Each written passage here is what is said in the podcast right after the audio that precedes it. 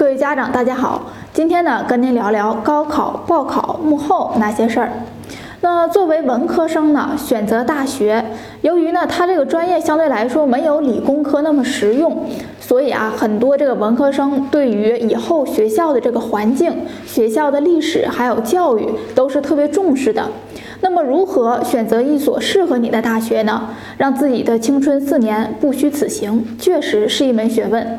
那今天呢，课程的主题就是作为文科生，你该怎么去选大学？那首先我们看看案例啊。小李呢，在选大学的时候，主要呢是考虑了四个因素。当然，他也是文科生，他考虑的是交通、饮食、气候、风景。也就是首先考虑了他所在这个学校城市是不是好玩儿，那学校的基本面儿，呃，反正是考虑的特别少。那他在成都上了四年的大学，并对自己的大学很满意，但是让他永远难忘的，恰恰是成都的美食、四川的美景，以及呢有利于这个皮肤和身材的这样的天府气候。那其实呢，现在这个国际经济学上有一个比较著名的理论，它叫做比较优势。那即使说就是最穷的国家，它和最富裕的国家之间也会存在一些贸易往来的可能。那其实这种可能性呢，就来自于各种这个不同而形成的一个比较优势。同样来说呢，不同地域的大学也都有吸引学生特质。那有的呢就是这个地理方面的，有的呢是学科方面的。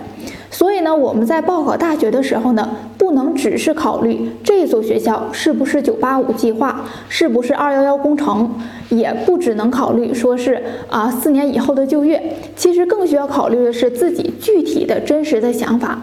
因为什么呢？就是这个大学的文科呢，不像理科的应用性那么强，那么立竿见影。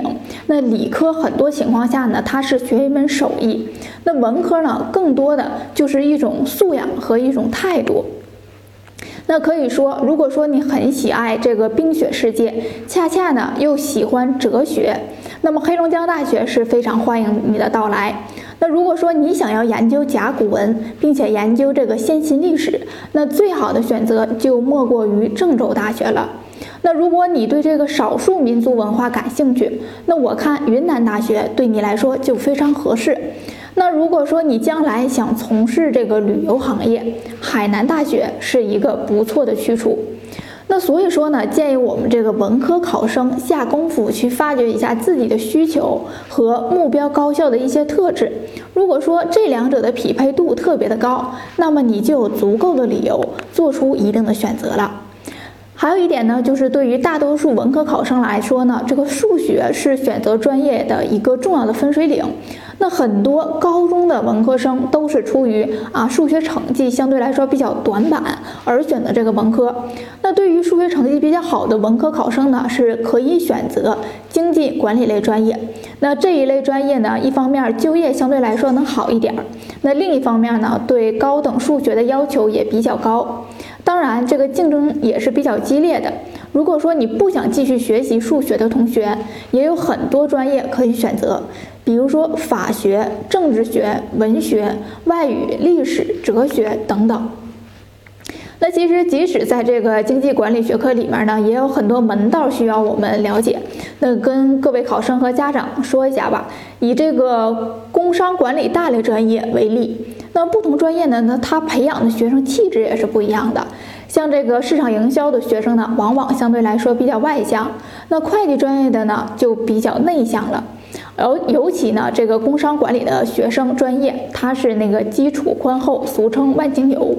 这个财务管理和人力资源管理呢，相对来说专业性是比较强的啊。经济类也是这样，金融很热。啊，和经济史很冷，但是热的不一定适合你，冷的有可能你还很喜欢。这些呢都是因人而异，相对而言的。那其实不管报考什么专业，第一呢还是要考虑自己的特点。那不用说，这个经管肯定是热门专业，但是我们不能因为热门就不加以分析呀，盲目的跟风，还是要看适不适合自己。那本期的课程呢到这里就结束了。如果说您有个性化的问题，可以私信于我们。感谢您的收听。